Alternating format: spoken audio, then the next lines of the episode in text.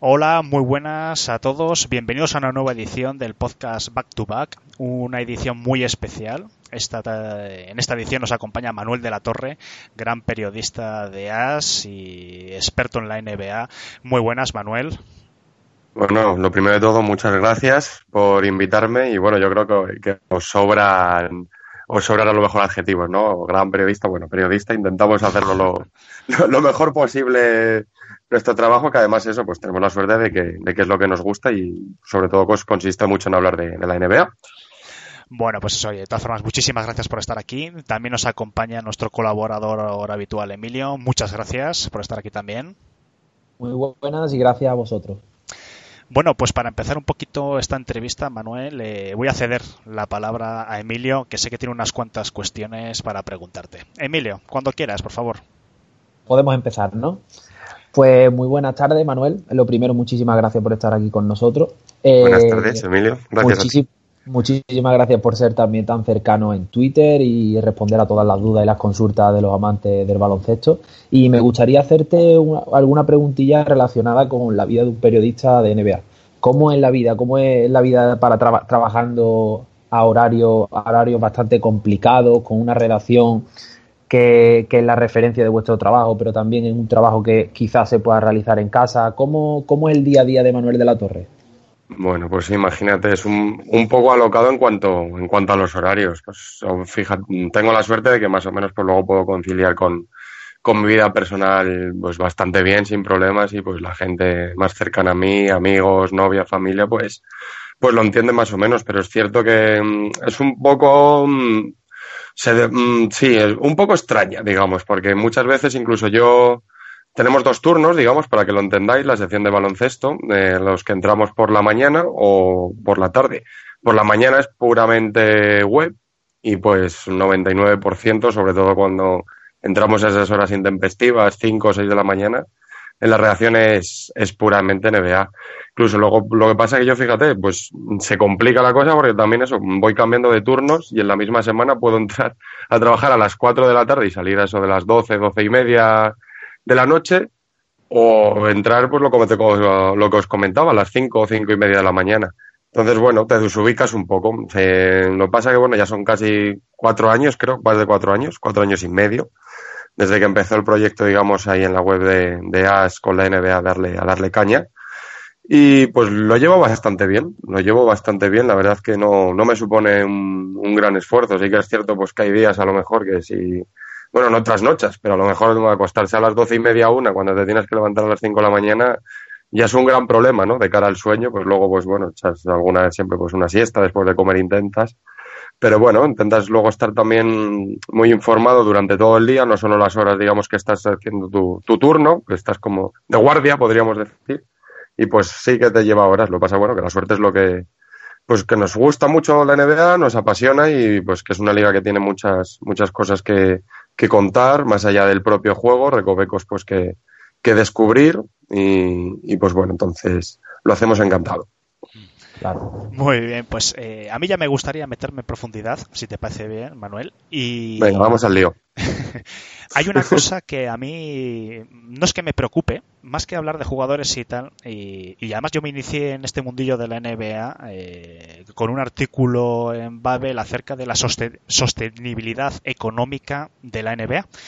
Y hace poco has escrito ahí eh, en AS eh, pues el gasto que llevamos este año, que es un tercio del 2016 y un poco hablando pues del próximo año.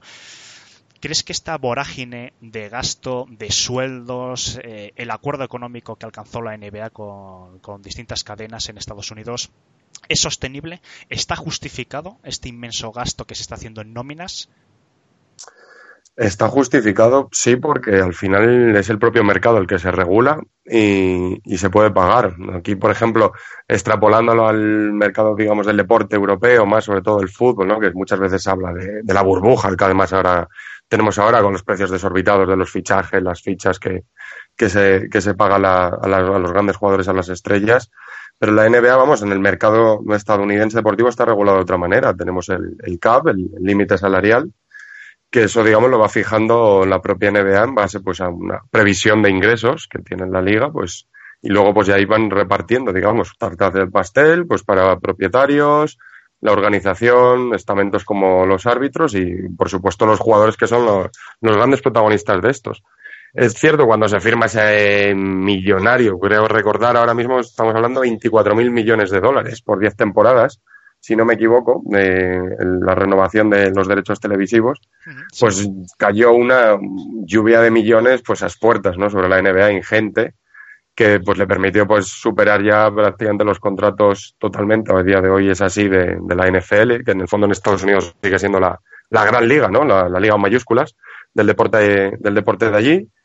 Y bueno, los dos primeros años, sobre todo en 2016, fue, pues, fue tremendo. Pues, se llegaron a pagar pues, auténticas millonadas de contratos, pues prácticamente a, casi cualquier agente libre que había. Pues había, en el fondo hay que rellenar el, el límite salarial, todas las franquicias están obligadas a cumplimentar mínimo el 90%, eh, el 90 del, del tope establecido para cada año. Entonces, este año que son 101 millones, ha subido un par de millones, 3 millones, o no llega más o menos respecto al año pasado. Pues eso hace que al final se, se tengan que abonar cantidades. Es cierto que no ha sido lo esperado respecto a años, a, a, las dos, a los dos veranos de subidas que veníamos viendo. Se ha fijado, ya, ya lo se predijo en ese artículo que comentabas, lo, lo decía, en un artículo en la ESPN ya se hablaba incluso de que se podía llegar un, un verano nuclear. Y hombre, y así lo está siendo si sobre todo lo comparamos a, la, a, las cifras de las dos anteriores. Pero vamos, a mí no me inquieta. No me inquieta, pues yo creo que incluso para el año que viene las previsiones vuelven a ser otra vez más optimistas. Y pues, de hecho, casi todos los agentes libres que, que hemos tenido este verano y que, que ya han firmado, o han llegado ya por lo menos a algún acuerdo, lo han hecho prácticamente por, por un año o un uno más uno, es decir, que eso les va a dar la opción de, pues de esperar su oportunidad, como pues hicieron sus compañeros en 2016 y 2017, para la agencia libre de 2019 intentar conseguir un, un, una tarta de pastel mayor, ¿no? En, en, con un contrato mucho más, más suculento en lo económico, que al final, bueno, pues no lo olvidemos. Estos son, son profesionales y a cada uno pues intenta siempre las mejores condiciones posibles en, su trabajo. Emilio. Bueno, pues al hilo de lo que comenta Manuel, quería, quería hacerle una pregunta, ya que estamos hablando de salarios, de poderío económico dentro de la, de la propia liga. Eh, el éxito de las franquicias en la era post-Warriors, porque ahora mismo podemos, podemos estar de acuerdo en que el dominio está siendo bastante claro, eh, si Lebron nos lo permite. Eh, ¿Quién crees que ha sido el equipo que ha, hecho mejor los deberes, que ha sido más responsable en cuanto al tema económico y que puede como revertir su situación propia en el verano de 2019? ¿Celtics, Sixers, Lakers, Bulls? ¿Algún equipo se le ocurre? Bueno, hombre, de cara, de cara, digamos, a los movimientos que hemos visto esta temporada, sobre todo, mm, pues los Lakers, digamos, que son solo con el hecho de llevarse a Lebron se han llevado el gran pelotazo, ¿no? No hemos descubierto nada. Y bueno, de momento además ha conseguido reunir un vestuario a lo mejor un poco, un poco extraño, ¿no? Podríamos decir, mm, incluso cómico, cómico también se podría utilizar la palabra.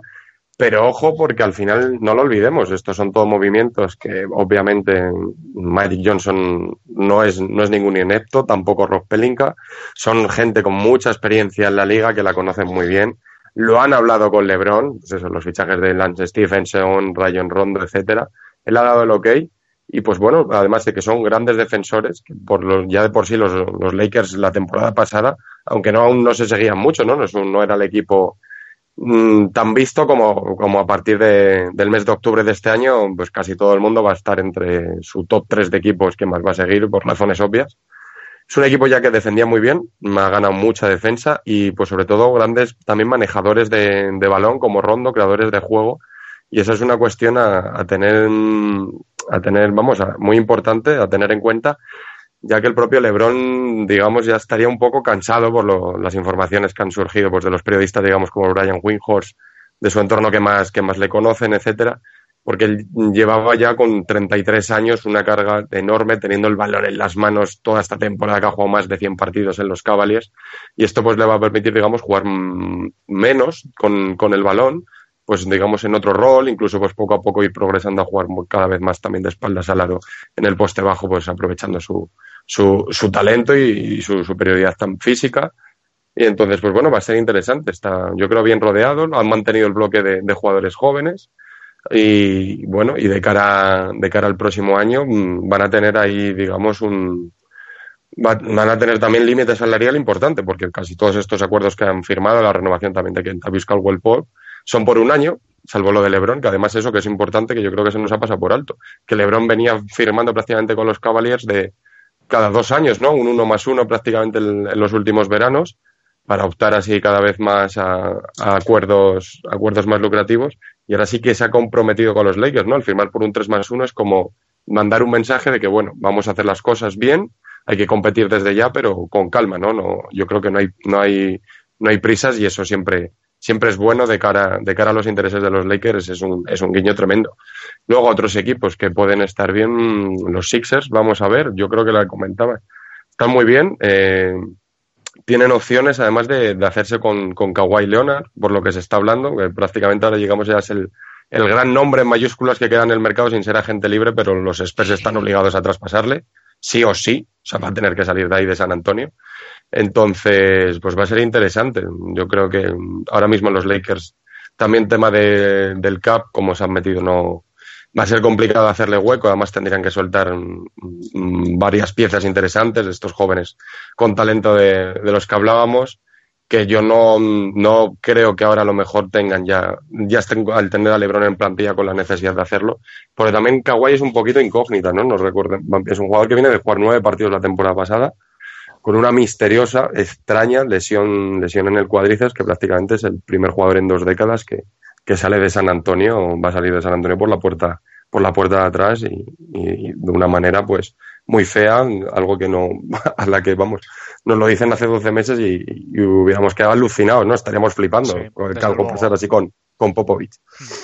¿Qué futuro le, le espera al hilo de Kawhi Leonard a, a, San Antonio? ¿Una travesía por el desierto nos sorprenderá quizás la franquicia manteniéndose el octavo séptimo puesto? Vamos a ver, hombre, desde luego tener a Popovich ahí ya, ya es una garantía de que por lo menos el equipo sean los recursos mejores o peores, van, van al, a competir siempre al, máximo y al límite con, con, lo que cuentan. Es cierto que ahora mismo pues la situación de los Spurs es la peor en las dos últimas décadas, ¿no? Desde que Popovich, digamos, se, se hizo con las riendas de, del banquillo y se drafteó luego el año siguiente a, a Tim Duncan y ya pues poco a poco esa historia de, una franquicia, de, un, de, una dinastía prolongada durante prácticamente tres lustros, 15 años, en el tiempo, superando las 50 victorias año sí año también, metiéndose en playoffs, compitiendo, llegando hasta el final y siendo un auténtico hueso y, un, una franquicia modélica, pues ahora mismo mmm, se antoja el harto complicado. Se ha ido Tony Parker, un Parker que bueno, que ya físicamente ya inició un declive hace ya dos, tres años del que no, no se ha podido recuperar. Tampoco es más casi una baja importante en lo sentimental que, que en lo puramente deportivo. Y luego, bueno, han hecho movimientos pues un poco extraños, ¿no? Porque también, bueno, renovar, eh, por ejemplo, a Marco Bellinelli, que vuelve un tirador. Es cierto que en la NBA de hoy hacen falta tiradores y, y pues Bellinelli es, tiene una calidad consagrada, lo sabemos todos, en, a lo largo de toda su trayectoria en NBA. Pero pues, es un poco extraño, ¿no? Y también Rudy Gay, 10 millones, el contrato de Pau Gasol es muy alto, o sea, incluso se rumoreó a, finales de junio, ¿no? Pues cuando estalló todo el caso el caso Kawhi también que le podrían traspasar. Y es que hoy en día, sobre todo, no quedan grandes nombres en el mercado, ¿no? Que es lo que digamos que, te haga suponer que a lo mejor den un giro. De ahí que no tengan ninguna prisa en traspasar a Kawhi, van a estudiar sus mejores opciones.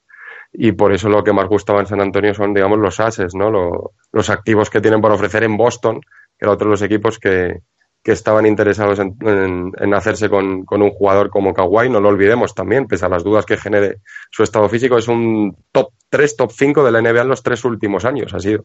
Es decir, que es un mega estrellón y un jugador totalmente, totalmente decisivo. Lo que pasa es, bueno, vamos a ver, en Boston se cierran en banda, yo lo entiendo, pues a traspasar a, pues, sobre todo nombres como Jason Tatum o Jalen Brown, que tienen un potencial y ya un presente, lo han demostrado este último año, va a tener también muy, muy en cuenta.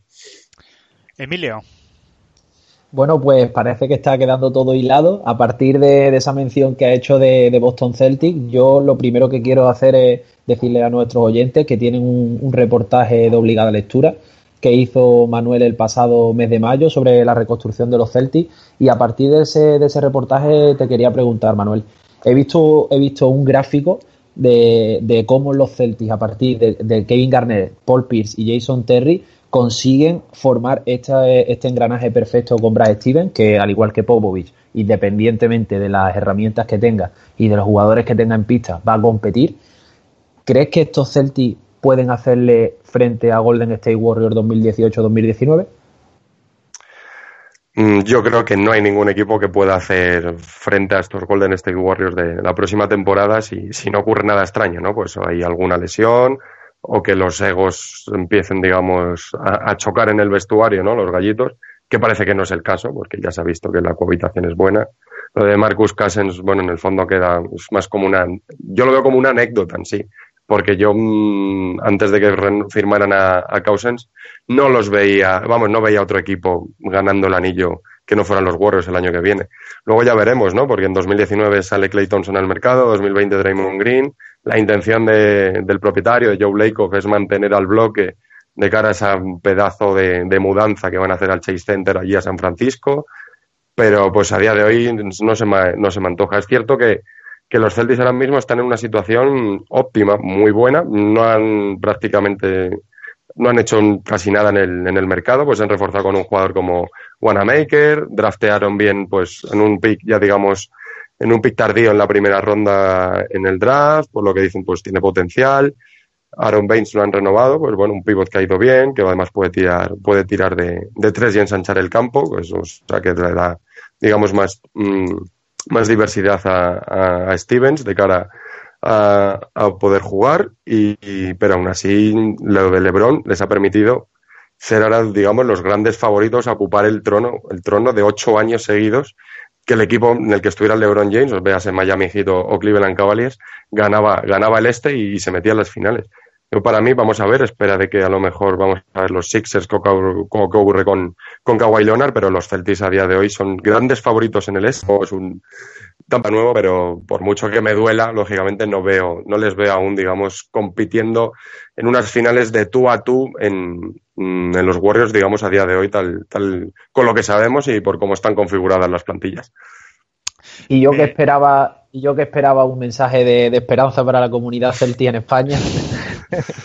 Ya hay que ser realista, sí, sí, no, hombre, yo por soñar, por querer, claro que sí. Es decir, tampoco me hizo mucha gracia que se fuera Rondo, ¿no? Me quedé un poco, digamos, en shock cuando vi el, el tuit de Bognarowski que, que firmaba por un año nueve millones con los Lakers y sobre todo pues cuando LeBron se iba a los, también se fue a los Lakers, ¿no? Pues claro, lógicamente es el rival por excelencia y pues, pues hemos vivido más cómodos, más a gusto cuando, pues viéndoles pues en esta situación, ¿no? Ahí en la cola de la conferencia oeste, pues digamos en, en otra liga totalmente distinta a la que han estado compitiendo los Celtics, sobre todo estas dos últimas temporadas. Pero estaba claro que tarde o temprano se tenían que, que, rehacer porque los Lakers son una de las grandes franquicias de la historia de, del deporte, no solo de la NBA. Entonces, bueno, pues ya digamos parece que, han dado los, los pasos para, hacia la élite de nuevo, el camino de regreso, de una manera muy distinta pues a como lo que mencionabas, ¿no? Que ha ido forjándolo Danny Ainge desde que, que también en una decisión muy dolorosa, en el verano de, de 2013, pues decidió, decidió cambiar de rumbo y antes de que el gran, digamos, el último gran proyecto de los Celtics campeones, el del Big Three, pues decidirá eh, digamos, tirar, demoler, demoler el mismo antes de que pues el propio equipo fuera, tuviera una muerte agónica y, que hubiera sido bastante dolorosa, ¿no? No ver a ese equipo aspirando al máximo. A mí me gustaría comentarte, Manuel, un poco cambiando de franquicia, bueno, nuestros oyentes saben que soy un fan acérrimo de los Pistons desde que vi a Gran Hill, eh, vamos en el 97, creo que vi el primer partido de Gran Hill y soy enamoradísimo. Entonces me gusta comentar un poco, pues, eh, con nuestros invitados. Eh, ¿Cómo veis, o cómo ves tú, en este caso en particular, Manuel Estaña, los Pistons? Poniendo que haya salud, sobre todo de Reggie Jackson. Y además, bueno, nos acabamos de enterar que Pachulia va de segundo pivo, refuerzo fundamental. Entonces, sí, ¿cómo ves este año los Pistons en la conferencia este? Si crees que a corto o medio plazo pueden volver a lo que históricamente les corresponde, que es ser un equipo playoff.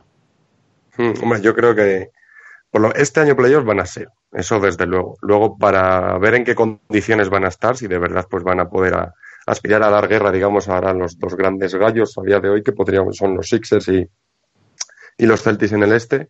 yo creo pues vamos a tener que, esperar a ver cómo, cómo cuadra cómo cuadra eso y sobre todo pues Dwayne Casey a ver qué, qué decisión, qué decisiones toma, qué estilo de juego. Lo que ya dejó caer, nada más que fue presentado que, en, que el hombre de la franquicia ahora, digamos, el peso va a ser Blake Griffin, que quiere que, que juegue mucho más abierto, que también que tiene más por fuera, pues para que también pueda cohabitar mejor y digamos no se pisen tanto espacio en la zona con, con Andre Drummond, que también viene de hacer por pues, mí un, un, grandísimo, una grandísima temporada el año pasado, que, que ha pasado a lo mejor un poco desapercibida, pero ya no solo por todo el mundo se quedaba, ¿no? Que de ser un Gepeto Brothers, ¿no? Como diría Andrés Montes, de no pasar al 50% en tiros libres, hmm. mejoró mucho sus porcentajes y además eso, su capacidad de pase, que también es algo muy importante en la NBA moderna de hoy en día en el juego, eh, tener pivots que sean capaces de distribuir más o menos el juego desde, desde la bombilla y pues André Drummond también haya demostrado crecer, crecer muchísimo.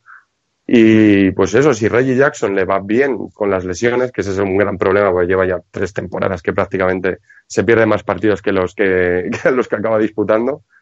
Pero bueno, no tiene, no tiene mala pinta. Yo los, por lo menos los Pistons, es verdad que ahora mismo ya es otra cosa. Es otra cosa lo que eran en, a finales de enero, cuando hicieron una cosa extrañísima, traspasaron a Tobias Harris, llegó Blake Griffin, ¿no? Aquel traspaso que, que nos pidió a todos un poco a contrapié pero por lo menos yo creo que es loable, porque, digamos, mmm, mandaron un mensaje de que nosotros, bueno, el proyecto este no ha funcionado y en vez de, pues, digamos, lo deshacemos para todo y pues empezamos, como siempre, las reconstrucciones desde la base, picks del draft, gente joven, vamos probando y pues años de derrotas tras derrotas, pues bueno, se resistieron un poco a eso, digamos, y yendo a contracorriente, pues han dicho, venga, vamos a intentarlo, vamos a intentarlo eh, si no, pues simplemente eso, haciendo un reset, pero no un reset desde cero. Pues bueno, seguimos aún compitiendo, cambiamos un poco nuestro estilo y pues vamos a ver, vamos a ver qué, qué es lo que pasa. Pues hombre, Pachulia, pues lo hemos visto en los Warriors, aunque este último año prácticamente no jugó nada, pero, pero es un pivot yo creo que de garantías, ¿no? Para, seguir, para salir, digamos, desde el banquillo pues, y, aportar minutos de descanso a esa pareja interior Drummond, Drummond Blake Griffin, que es sobre la que va, va a pivotar prácticamente el, el juego. Mm, es interesante. El espíritu bad boy lo tiene, desde luego, Pachulia. Sí, no, no, hombre, eso, eso casa con él, ¿no? Pues a a mí yo además cuando he visto, me entero también esta tarde que salía traspasado, pues se nos viene a, todos a la, a, la mente la final del oeste el año pasado, ¿no? Lo de aquel piececito que sacó, ¿no? Cuando en la suspensión de Kawhi Leonard y que luego ya ha dado vueltas a todo esto que, que también estamos viviendo en San Antonio, ¿no? El año más, más bizarro de, desde que está Popovich en el banquillo. Y bueno, y a mí y Casey me gusta, me gusta. Es un entrenador. Es un entrenador que está, vamos, viene con la vida el mejor entrenador del año. Es cierto que luego con los Raptors en playoffs no, no ha sabido dar con la tecla. Les ha pasado por encima de Bron y ha sido una mayúscula decepción. Pero lo que consiguió hacer este en temporada regular con, con el banquillo de Toronto, prácticamente convirtiéndolo de la noche a la mañana en el, en el banquillo más importante de las 30 franquicias de la liga, es de un mérito tremendo, de un entrenador pues que prueba cosas y que también consigue, consigue sacar partido de sus jugadores. Y bueno, yo creo que hay que fijarse mucho sobre todo en Blake Griffin. Ahí es, es la clave y de verdad mm, se le van acabando las opciones. A mí es un jugador que siempre me, particularmente, pues ha sido una de mis debilidades, me ha gustado mucho, pero es cierto que, que también mucho ruido y pocas nueces, ¿no? Que luego a la hora de la verdad, minutos decisivos de los partidos se ha escondido, no ha dado un paso al frente, también problemas de lesiones, cosas extrañísimas como aquella pelea, ¿no? Con, con aquel miembro del cuando estaban los Clippers hace un par de años. Pues bueno, vamos a vamos a ver, es un poco una incógnita, una incógnita a la que yo parto de la base de que tienen que estar sí o sí en playoffs y luego ya digamos las dudas es hasta qué punto van van a poder digamos dar guerra o, por lo menos creárselo, a, aspirar para ir avanzando y ganando eliminatoria. Muy bien, pues eh, sí, yo estoy totalmente de acuerdo contigo. Emilio, no sé si eso es bueno ¿eh? o malo que coincidas conmigo, pero No, hombre, yo, yo creo que bien, ya te digo, yo es que para mí los Pistons, yo si me pongo a hablar de los Pistons, te relleno aquí cinco horas. Lo entiendo perfectamente. Es mi debilidad, lo reconozco. Por eso voy a dar paso a Emilio, que si no me enrollo. Bueno, pues cambiando un poquito también de tercio, ya que has dado un girito con Detroit y tal, eh, quería que me, que me, contaras algo del draft, de este draft, cómo lo has visto, quién crees que puede ser una de las sorpresas, qué equipo se ha movido mejor, decepciones, movimientos erróneos, a tu parecer. Explícanos, cuéntanos un poco. Bueno, yo para mí voy a empezar por casi lo que me parece un poco extraño, los Hawks, ¿no? Vamos a ver, vamos a empezar. Yo creo que casi es más fácil, ¿no? Digamos a día de hoy, por el otro siempre el draft es una incógnita, en el fondo es una moneda al aire, pues hablamos mucho de los prospects, gente que llega, que tiene mucho potencial y luego pues hay muchísimos casos de jugadores que, que llegaron a la liga que parecía que se iban a comer el mundo luego se quedaron por el camino. Sin embargo, pues luego tenemos los Draymond Green de la vida que ahora hoy en día son súper estrellones mm, que van a acabar sí o sí siendo Hall of Famers y pues nadie hablamos en nuestro, vamos, en su día cuando, cuando fueron drafteados. Entonces, Trey Young es cierto que tiene un techo enorme, tiene un techo enorme y un gran potencial, pero también tiene un suelo, un suelo muy inestable, ¿no? Que puede caer muy, muy abajo. Entonces se la jugaron con él, además con un traspaso, pues eso, habiendo drafteado a Luka Doncic y al final traspasándolo a, Dallas Mavericks, que, eligieron a Trey Young con el 5 se la van a jugar con él. Bueno, vamos a ver, vamos a ver. Mm, yo de momento me genera un poco, bastantes dudas, ¿eh? digamos ahí pongo la interrogación.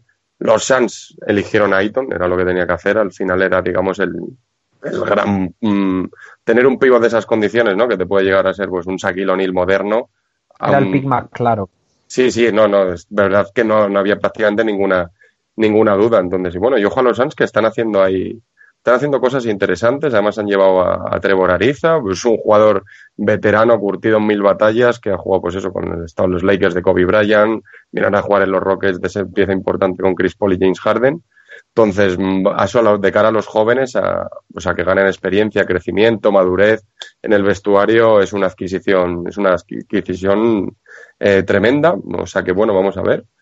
Y luego, pues bueno, digamos, a ver, robos del draft. se habla mucho, Robert Williams, los Celtics, que antes no mencionaba su nombre, mm, tiene potencial, la verdad, como un 4, un ala pivot, ¿no? Es un juego que siempre hace falta a los Celtics, a lo mejor la falta hay algo, un nexo aparte de, de Al Horford, un pivot de garantías, eh, pues eh, no... Em, puede estar bien, vamos a ver. Yo creo que ahí no se han movido mal. También los Warriors, otra vez con Jacob Evans, también es otro Jordan Bell, ¿no? Digamos, se dice, esto es una escolta, pero digamos hay como robo. La verdad es que trastea muy bien, se mueve ahí muy bien eh, en la franquicia de, de, Oakland también, de cara a, buscar el talento. También Raymond Green ha tenido bastante que ver, hasta aconsejando, ¿no? Digamos, a, su equipo, a que se fuera, decantaran por, por Jacob, Jacob Evans. Y luego, bueno, vamos a ver, los Knicks, Kevin Knox, hoy en día ya se, ahora se está hablando después de esa, ese gran debut, sobre todo con esa jugada, ¿no? Su primera canasta en la NBA, ese coach to coach y, brutal mate, que si va a ser el, robo también en el, en el número 9. Bueno, vamos a ver, siempre es un poco complicado, digamos, digamos eh, elegir, eh, digamos, decantarse un poco por, por algo en concreto, como, cómo va a ser, porque luego todo esto es, muchas veces hablan, tú hablas sobre scoutings que les han hecho, pero luego la NBA es muy distinta, ¿no? El, ritmo de juego, 82 partidos, viajes constantes, en muchos de exacto, la mentalidad, dureza de juego, luego eso adaptarte a vestuarios en el que pues muchos de ellos van a tener que compartir ya vestuarios con, con veteranos con los huevos pelados, ¿no? Como se dicen, que también pues demostrar que tienen que tener los minutos, encajar. Entonces, bueno, es, es interesante, es un draft de mucho talento, mucho potencial, pero es cierto, llama la atención que los, de los grandes favoritos, todos, ninguno es un gran defensor.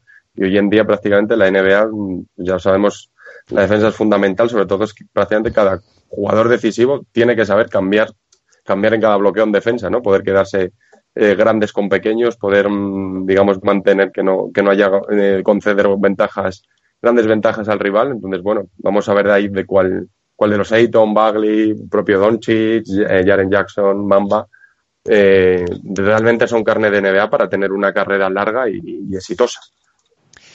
Bueno, para ir terminando, que sabemos que tienes la agenda ocupada y bueno, tenemos ahí unos minutitos todavía, me gustaría... ministro, parezco ministro. ¿eh? Me gustaría hablar un poco de, la NBA en general y de los cambios que vienen. De cómo ves la NBA de aquí pues a 5, 10 años un poco, porque bueno, eh, yo creo que tenemos un comisionado en la NBA, o tienen, mejor dicho, un comisionado, Adam Silver, que yo creo que es un reformista en el sentido de que no tiene miedo a hablar de, posibles ampliaciones, incluso a México. Eh, se habla mucho de volver una franquicia a Seattle, tanto franquicia nueva o, movimiento de, algún asistente. Se, habla de línea de tiros de cuatro puntos. O sea, hay muchos rumores, muchas habladurías.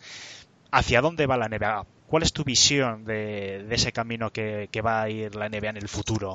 ¿Cómo lo ves? Sí, bueno, sobre todo hay que tener en cuenta que la NBA, ellos lo dicen, además dando cuenta hoy con, Internet y pues la tecnología que de, la que disponemos hoy en día, su crecimiento, sobre todo la liga y el mercado estadounidense lo cuida mucho, es el que es, es digamos su, su mercado mayoritario, aún donde tienen la mayoría de fans. Pero ellos tienen una visión de la NBA cuando hablas con gente que trabaja allí como una liga global. Están dando muchísima importancia desde pues, captación de talentos para redes sociales, mucho vídeo, etcétera. Entonces ellos tienen una idea, una visión global y eso también les hace, además, mm, que no es como la FIBA en este caso, sino todo lo contrario. No tienen problemas a la hora, pues eso, de testear, testear opciones eh, y cuando algo no va mal, pues mm, cambiarlo, darle una vuelta de tuerca. Lo vimos con, con el All-Star. Yo creo que, bueno, aún es pronto para sacar conclusiones, pero a mí el primer experimento de, febrero en Los Ángeles me gustó, me gustó lo que hicieron.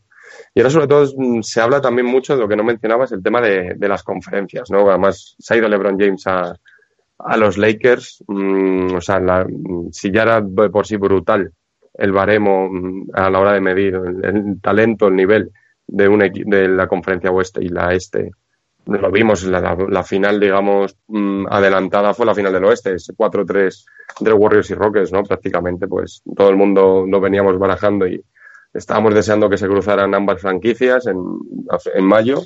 Así fue y fue una serie tremenda. Luego pues quedó más descafeinada las finales con, con, ese barrido 4-0 a, los cabales. Entonces, habla mucho eso de, digamos, suprimir el tema de las conferencias. Es complicado por dos partes, porque, digamos, eso aumentaría aún mucho más el, tema de los vuelos, de las millas que tendrían que, volar cada franquicia.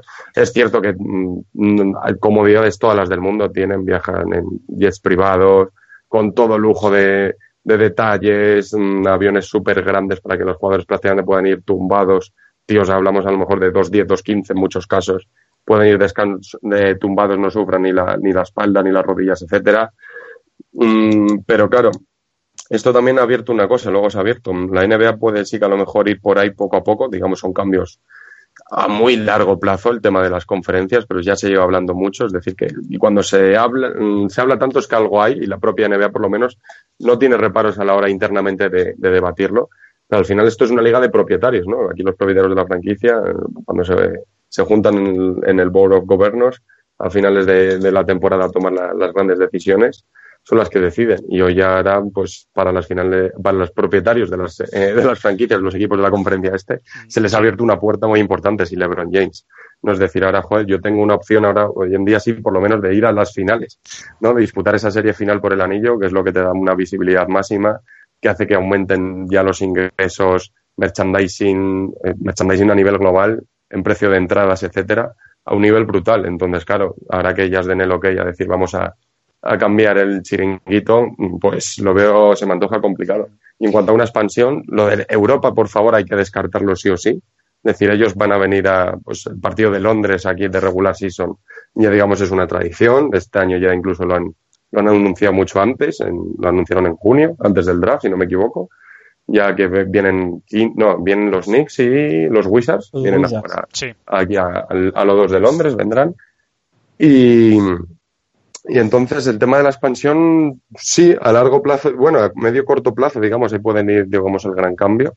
Es cierto que ellos han puesto mucho la, mirada en México, en Ciudad de México, y también llevan varias temporadas jugando ahí uno o dos partidos cada año y, están muy, muy contentos con ello. También hay un, nicho de mercado además mucho más cercano. Logísticamente, pues como ocurre con Toronto, se puede asumir el meter una franquicia y, y que hagan los viajes y vamos, que, sean asumibles, digamos, los viajes, no, no, no supongan una cantidad de, kilómetros extra que no, que no, que sea, que sea inasumible. Y ojo a Seattle, ojo a Seattle, porque bueno, cobra fuerza. Es cierto lo del nuevo, la, remodelación del, del Kia Arena, que lo están haciendo, que, que lo van a hacer, quieren apostar fuerte. También se habló hace unos meses, cobró con fuerza que en la próxima mm, expansión de la liga sí o sí iba a ir Kansas, Kansas City también, bueno, podría volver. Lo único que digamos, esta idea de mm, la expansión, que siempre está bien, pues al final es generar esto, al final es un negocio y generar más, más ingresos, más millones de dólares, es que va un poco contra la idea de, de la liga, de, del tema de los cansancios de los jugadores, que ya pues han estado mirando, pues de ahí que aumente, hayan reducido los back-to-backs, aumentando una semana más la, la regular season, en donde sería más complicado, digamos, de, de para cuadrar y chocar, ¿no? Porque al final metes más partidos, eso va un poco en el interés de, la competición, ¿no? Que se hable por, pues, con mayor número de partidos que digamos que resulten más, más intrascendentes. Así que bueno, vamos a ver. Desde luego que se van a, se van a mover cosas y, y, pueden, pueden ir por ahí los tiros. Y bueno, para finalizar la entrevista, ya rápidamente, Emilio, te quiero hacer una última pregunta. Emilio, por favor. Eh, ya que hemos estado hablando un poquito del futuro de la liga, también nos gustaría a los, tanto a los seguidores de Manuel en Twitter como en AS, como a los oyentes de este podcast, saber los planes de futuro de, Manuel de la Torre como periodista. ¿Nos puede adelantar algo? ¿Hay algunos planes a medio o corto plazo? Mm, pues la verdad, ahora mismo poco, poco te puedo, te puedo adelantar. Siempre vas buscando, pues vas buscando cosas, crecer, mirar, mirar cositas, pero bueno, sí que es cierto que, que algo hay que hacer nuevo, pues de cara a la, a la próxima temporada. La verdad es que tenemos ya muchas ganas de que empiece con, con todo lo que también ha sido de locura con Cousins y LeBron James de, agencia libre. Lo hablaba también con, con algún compañero, ¿no? De, oh, joder, estoy deseando ya que empiece la NBA, pero queda, queda un verano por delante y tres meses, tres meses y pico para que vuelva la competición.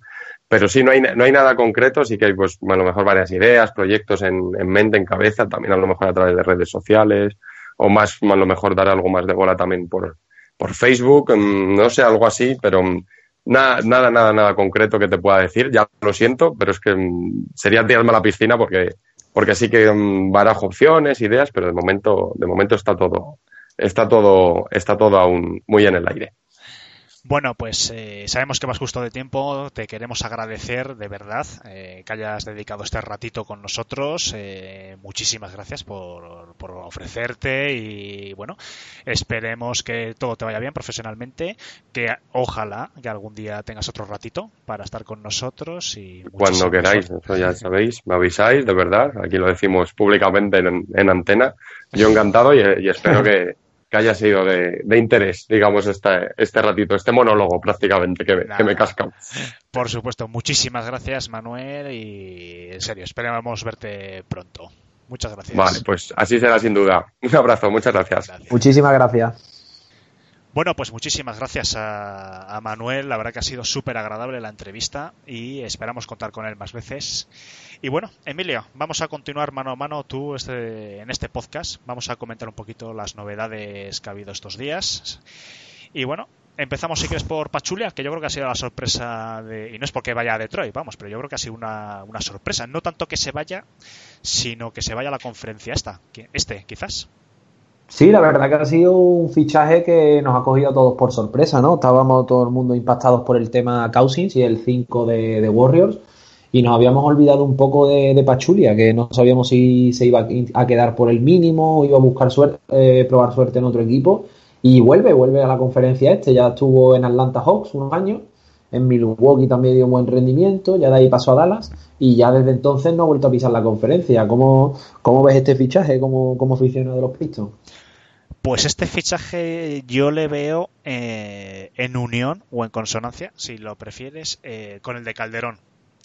Calderón y Pachulia vienen a sustituir a Bikes y a Morel, a Morland o a Morelan, mm. castellanizado, que son eran dos chavales jóvenes, prometedores, pero que quizás les faltaba desarrollo. Entonces Calderón y Pachulia, que están ya en sus últimos años de carrera, Pachulia un poco más joven que Calderón, 34 años, vienen a aportar ya que yo creo que es la, el, gran objetivo que tiene la franquicia y su nuevo entrenador.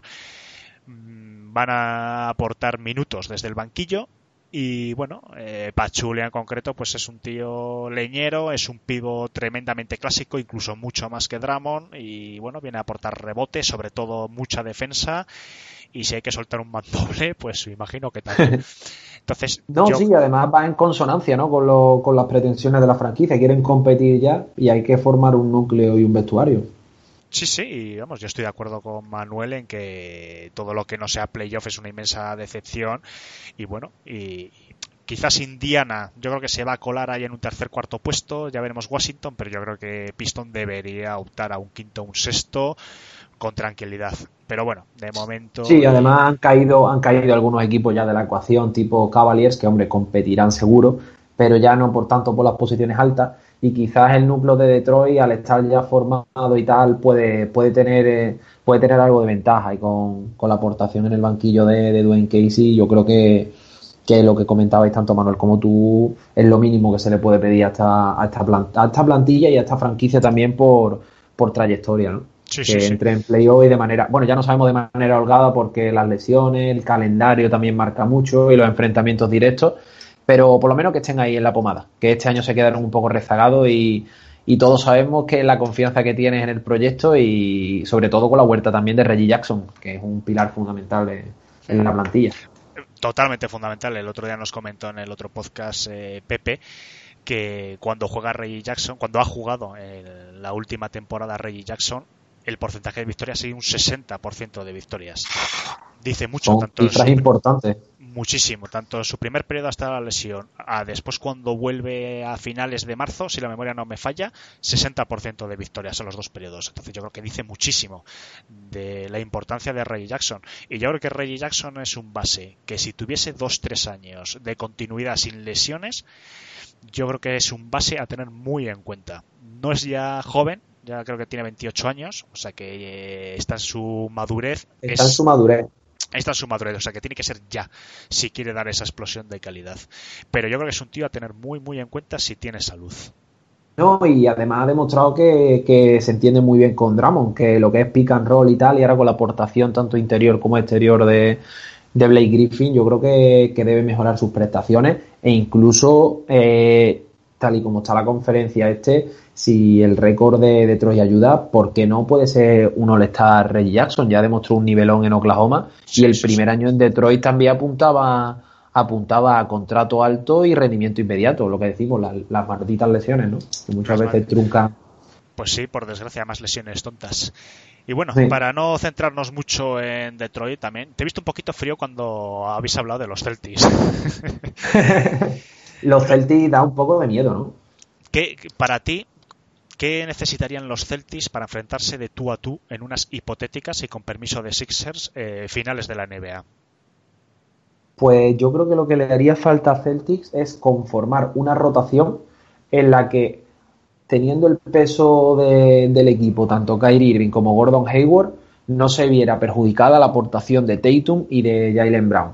Yo creo que realmente la, profundidad de plantilla es mayor en Celtics lo que pasa que cuando uno llega a playoff y reduce hombre en la rotación, nota mucho la calidad individual, el go to guy y todo eso, todos esos aspectos que en la NBA se valoran tanto, ¿no? Pero si realmente consiguen retener a Smart, que puede hacerle mucho daño eh, cuando tenga que bajar el culo y defender a, a Stephen Curry o a Clay Thompson, dependiendo de cómo se repartan las marcas, eh, yo creo que, ese puntito defensivo que te da Smart, más sumado a la aportación en el banquillo de hombres duros, que cuando la cosa se pone dura, tipo Baines, tipo Marcus Morris, yo creo que con, que Steven logre una rotación fiable, que ha demostrado de sobra que puede hacerlo, yo creo que pueden competir. Incluso si los Warriors eh, se plantean la temporada como la regular season para guardar gasolina y llegar a playoff, en el caso de que Boston Celtics tuviera un factor cancha en las finales,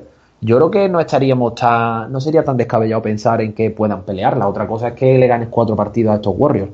Pero yo creo que podrían hacerle bastante daño por cultura, por plantilla y por, y por entrenador.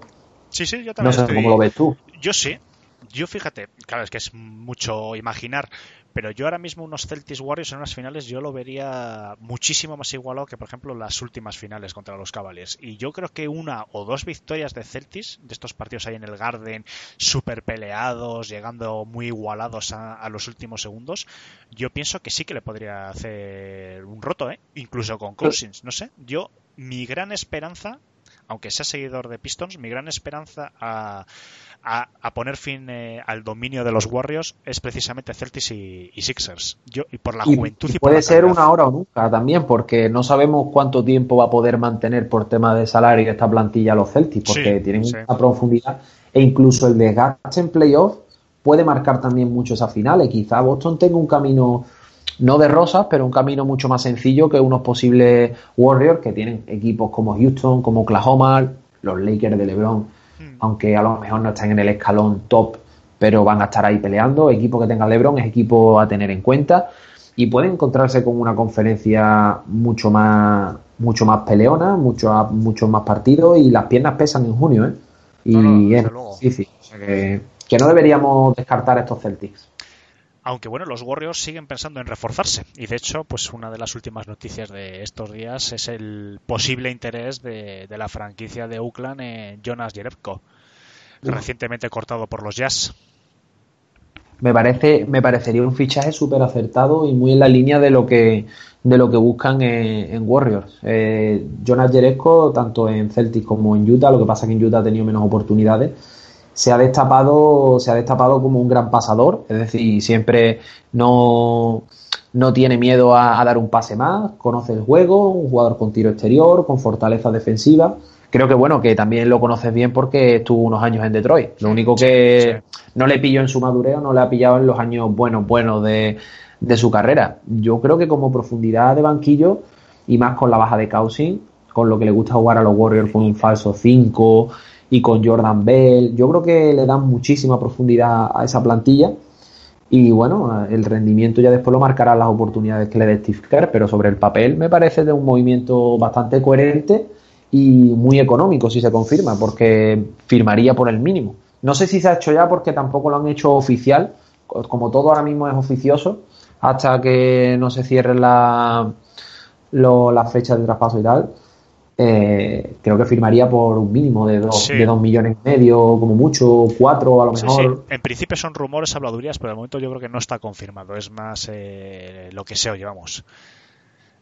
Y bueno, eh, más movimientos hemos tenido, pues yo creo que hoy mismo, o sea, esta madrugada, en horario norteamericano, un movimiento a tres bandas entre Orlando, Charlotte y Chicago Bulls. Orlando ha recibido a Jerian Grant, a Mozgov. A Mozgov. Sí, que, nombre tan jodido tío. Billombo se ha marchado a Hornets y bueno, eh, y, Bulls que tampoco reciben gran cosa, pero bueno, a Julian Stone con un contrato no garantizado que, incluso podría ser cortado el próximo mes en agosto. Entonces, bueno, yo creo que lo principal ha sido Billombo y Jerian Grant, quizás, no sé. ¿Cómo ves este sí, Orlando, Orlando buscando un poco un jugador exterior, un base sobre todo. Ya tenemos que tener en cuenta que este Gran es familia del gran Horace Grant y ya él jugó en Orlando Magic unos cuantos añitos a muy buen nivel. Y es una apuesta de Orlando, es un, yo creo que se libera un gran contrato porque el contrato de Billombo junto al de Buchevich y más teniendo a Mobamba eh, sobraba bastante y más con la, con la renovación también de, de, Aaron Gordon. Pero yo creo que los demás equipos tampoco salen demasiado beneficiados. Quizás Charlotte, ¿no? Es el que sale más perjudicado porque junta el contrato de Billombo, que son más años. Pero tampoco sabemos el, el rol que le, va a dar, que le van a dar en Charlotte y, y la importancia. Billombo con minutos ha demostrado que es un buen center. La cosa es el tema de, del salario y bueno, se han deshecho de Mozgov, que a su vez llegó en el intercambio con Dwight Howard. Realmente están moviéndose pivos de 15, 16, 17 millones por equipo, buscando su hueco o buscando que lo corten. No sé cómo lo ves tú por... Que son, son pivot, eh, no sé, yo les veo pivot de hace 10 años. O sea que yo creo que tienen muy complicado el encaje, tanto por salario, yo creo que además están sobrepagados en general, y se les están pasando, yo creo, entre los equipos un poco de, de, intenta quedarte tú porque yo no lo quiero. Sí, sí, Entonces no lo sé. Yo creo que son pibos que en cuanto acaben sus contratos se les va a renovar a todos por el mínimo, si es que se, mantienen en la NBA que no van a aportar gran cosa a la franquicia más que bueno pues un segundo pivot en momentos muy determinados quizás una lesión del pivot titular pero tipo Greg Monroe en Celtics. Sí, sí, pero, mira, a mí Greg, Monroe, también un ex eh, Pistons, yo creía que iba a tener una continuidad mayor y más minutos eh, en Celtics. Por y sobre todo en Milwaukee, antes en Milwaukee también. Sí, eh, por ejemplo en playoff no se le vio a Greg Monroe, nada, pero, pero yo no sé si jugó algún minuto basura y poco más. no sé, yo pensaba que, iba a aportar más, más tiempo.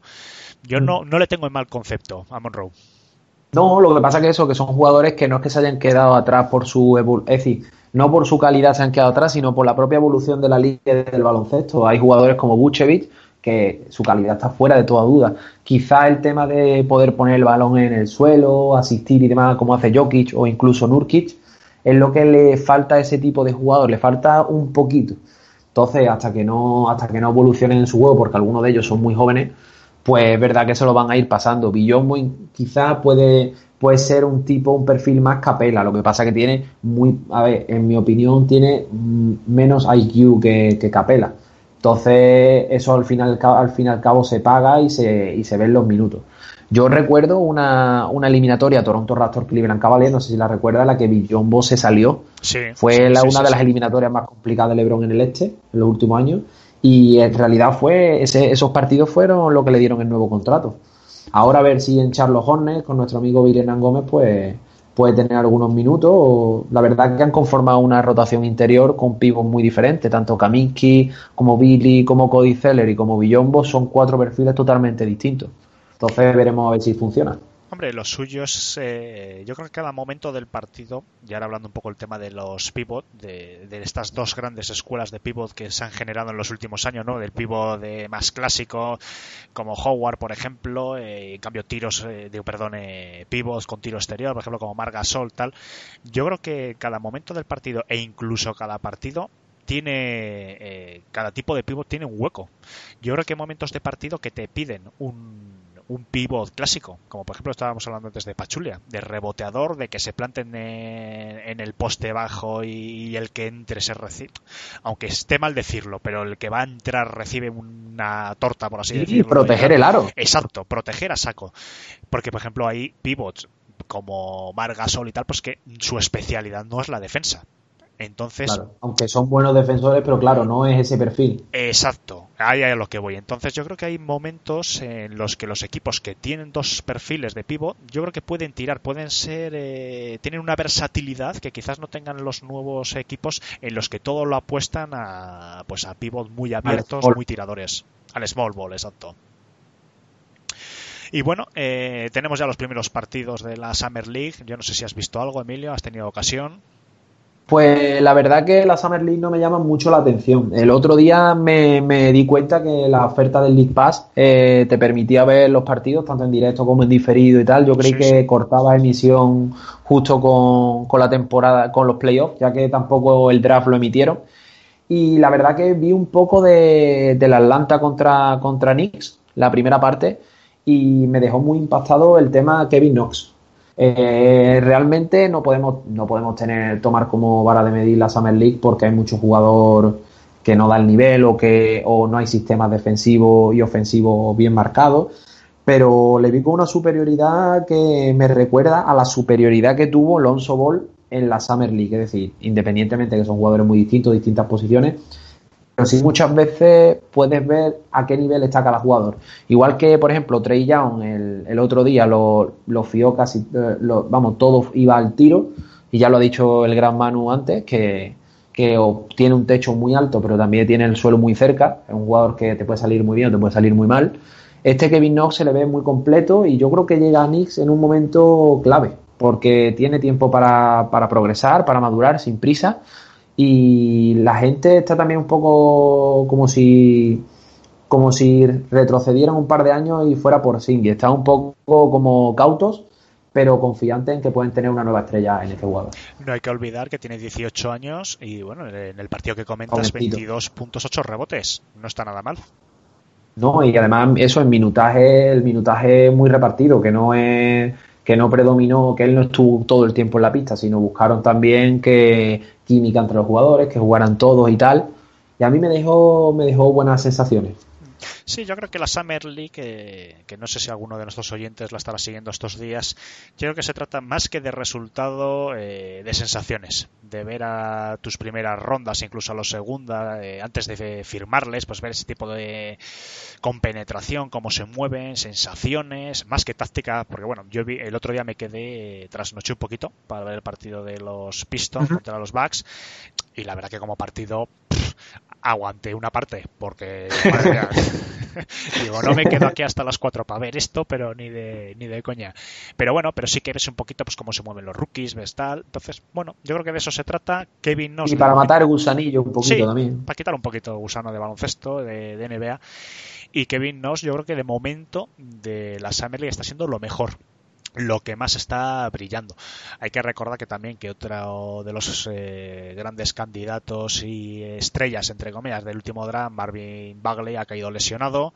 También, eh, y a ver, porque estas lesiones en la Summer League tampoco se sabe muy bien, no sé, a ver qué tal. Hay una resonancia el lunes y no sé yo qué tal, si se podrá incorporar inmediatamente o se pierde los primeros partidos de, de la NBA, de la liga, no lo sé. Otro, otro, que, otro que también me, me causó buenas sensaciones fue Cyrus Smith. He visto, la verdad que he visto los highlights solamente, no, no he visto el partido porque como dice muchas veces es que da muchísima pereza ver, ver esos partidos porque no conoce prácticamente a ningún jugador, rotaciones continuas y va un poco cada uno buscando su pan, ¿no? Pero hizo, le miré la, la hoja estadística, estuve mirando también el minutaje y los principales highlights y se, se marcó 16 puntitos, 3 asistencias, 3 robos, 2 rebotes, un tapón, muy completo. Me gustó mucho y no sé, lo mismo estamos ante un robo del draft. No sabemos nunca lo que puede deparar estos cambios. Decían que Michael Bridge era, era el bueno, veremos a ver si, si Zaire no, no le gana la partida. Hombre, el tema del robo del draft, yo creo que eso lo marca el tiempo y pero bueno, cuatro o cinco añitos, ¿verdad? Sí, exacto, sí, sí, todavía es muy es muy complicado, todavía incluso porque no sabemos ni quién ha sido el robo del draft de, de, de la de esta edición no, del anterior, porque bueno, claro. Lonzo, Ball que venía de estrellón, al final ha tenido un año flojito, o sea que todavía necesitamos saber quiénes han sido el verdadero robo del último año. Y bueno, para terminar esta edición especial, pues bueno, comentar las últimas declaraciones de Kevin Durant, que a mí personalmente me ha hecho gracia, y no sé a ti si las, si las has leído, que es que dice que necesitaban algo de energía y que Cousins se las va a dar. A mí personalmente me ha hecho mucha gracia porque, bueno, necesitamos algo de energía. Bueno, no sé hasta. Dejémoslo en que los otros equipos quizá lo, lo, necesitaban más, ¿no? Sí, sí, sí, sí. Bueno, oye, no, no lo sé, no lo sé en qué sentido lo dirá. Yo creo que, que, el problema de los Warriors, y ya con esto acabamos el programa, es de, y, y, me extraña, me extraña, y es de falta de motivación. Yo creo que sí, este pues año, el hambre de ganar, ¿no? Sí, pero a mí me parece que, que, sí, que llevan tres anillos en cuatro años, que son tres, tres anillos. Entonces, Bill Russell en su momento, no sé, claro. que, o, o, bueno, Jordan también tuvo ese momento que necesitó un año y medio de, de intentar jugar a béisbol, pero, pero volvió y ¡am! tres anillos más. No sé, esta gente claro. de, no, no, sé, no sé. Y sorprende no, no me dice porque mucho de después, ellos, ¿eh? claro, ¿no? Y después seguramente cuando tengan 34, 35 años mmm, renunciarán a contratos altos para firmar por el mínimo quizás con otro proyecto y conseguir un, un último anillo y ahora que están en su plenitud parece como que le falta hambre. Es decir, Sí. suena, Sí, sí, sí, puede sonar un poco, un poco alarmante decir que los Warriors no tienen hambre, pero sí, es lo que deja un poco entrever las declaraciones de Kevin Durant, como si necesitaran un, un aliciente, ¿no? Claro, sí, porque hombre, Causis evidentemente tiene gana de anillos porque no lo tiene. Entonces, quizás yo creo que él lo que dice es que con el refuerzo de Causis, que vendría hambriento de campeonato o de campeonatos, eh, les va a dar esa motivación de decir, oye chicos, que yo he venido aquí, que quiero un anillo, venga, moved el culo. Yo creo que pasa, Claro, pero, vamos a que es, apretar un poquito. pero que es un poco triste a nivel profesional en el que un tío con la entidad de Kevin Durant, no sé, decir que necesitan algo de energía, más con la edad que tienen, gente de 28 29 años, no sé, que están en Además- su madurez. Kevin Durant yo creo que a nivel de declaración y de actitud está, está un poco out, está mal aconsejado. Ya este año incluso su actitud en la pista con, con el tema de la agresividad, las técnicas, intenta hacer ser chico malo, yo creo que también ha quedado un poco en evidencia. Y e independientemente de que su decisión deportiva ha sido acertada para él, en lo personal y también en lo grupal, creo que no, creo que no está, no está yendo por, por buenos derroteros. No sé cómo lo ves.